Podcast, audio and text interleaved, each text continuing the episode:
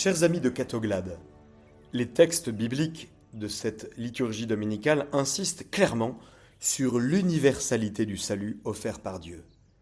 Vous l'avez entendu dans la première lecture, le prophète Isaïe annonce que les étrangers seront comblés de joie.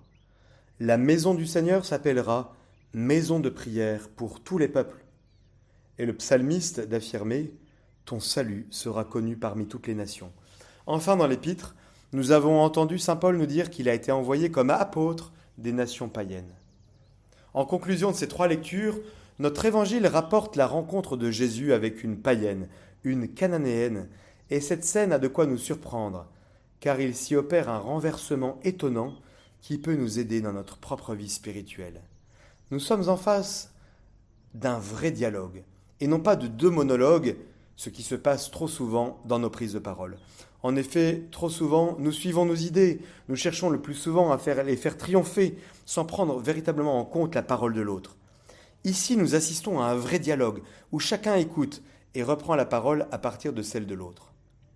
Soulignons tout d'abord que Jésus, avec ses disciples, s'est retiré en territoire païen. Cette région de Tyr et Sidon, située au nord de la Galilée, est une terre païenne, et c'est le territoire des premiers ennemis d'Israël lors de leur entrée en terre promise avec Josué. La femme crie en disant Prends pitié de moi, Seigneur. Kyrie eleison. Elle y ajoute le titre de fils de David et elle explique que sa fille est tourmentée par un démon. De manière étonnante, surprenante, voire scandaleuse, Jésus, si compatissant habituellement, ne répond rien. Ce n'est qu'à la demande des disciples qu'il prend la parole pour opposer une fin de non-recevoir. Je n'ai été envoyé, dit-il, qu'aux brebis perdues de la maison d'Israël. Jésus se situe dans le cadre des prophètes qui l'ont précédé, dans le cadre de l'alliance avec un peuple, le peuple élu. Notons qu'ici Jésus s'adresse aux disciples et non pas à la cananéenne. Il affirme aux disciples qu'il ne peut pas tout faire et que sa mission est circonscrite.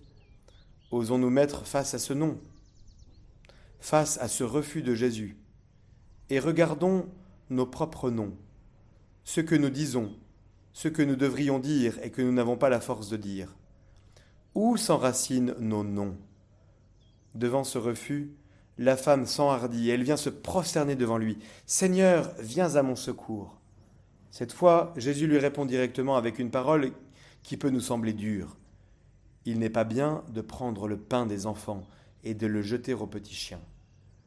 Ce proverbe souligne de manière aiguë l'opposition du monde entre le peuple élu et les païens. Il est hélas assez courant de traiter de chiens infidèles ceux qui ne partagent pas la même foi. Ici, Jésus adoucit tout de même le propos en parlant de petits chiens. Loin de s'offusquer de cette parole, la cananéenne a bien entendu et elle approuve d'une certaine manière. Oui, Seigneur. Mais elle ne s'arrête pas là. Elle rebondit sur l'image employée par Jésus. Mais justement, les petits chiens mangent les miettes qui tombent de la, table de leur maître. Jésus, en entendant cette parole, est dans l'admiration de la foi, de la confiance de cette païenne. Il lui répond Femme, grande est ta foi, que tout se passe pour toi comme tu le veux. Cette parole est forte, car Jésus utilisera la même parole au jardin de Gethsémanie pour s'adresser à son Père. Vous savez, cette fameuse heure des ténèbres, cette heure où le Christ consent à aller jusqu'au don total, ultime de lui-même.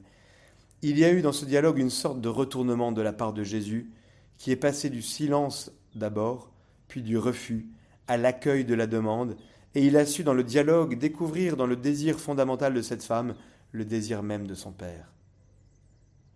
Que tout se passe pour toi comme tout le veut.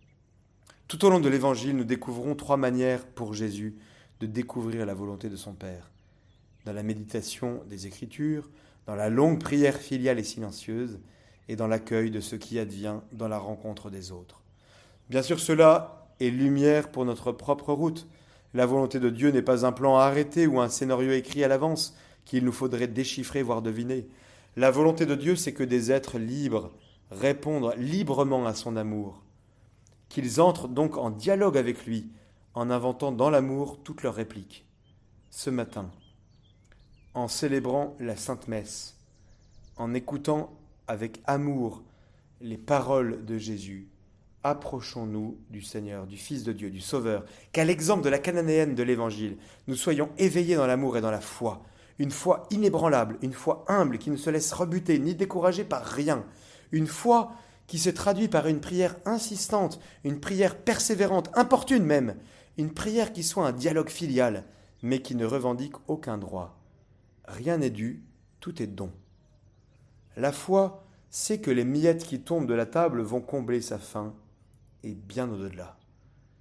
Et dans cette Eucharistie, nous recevons bien plus que les miettes, nous nous nourrissons du corps du Christ pour devenir son corps et le rendre présent au cœur de notre monde. Quelle grâce. Très bon dimanche, chers amis.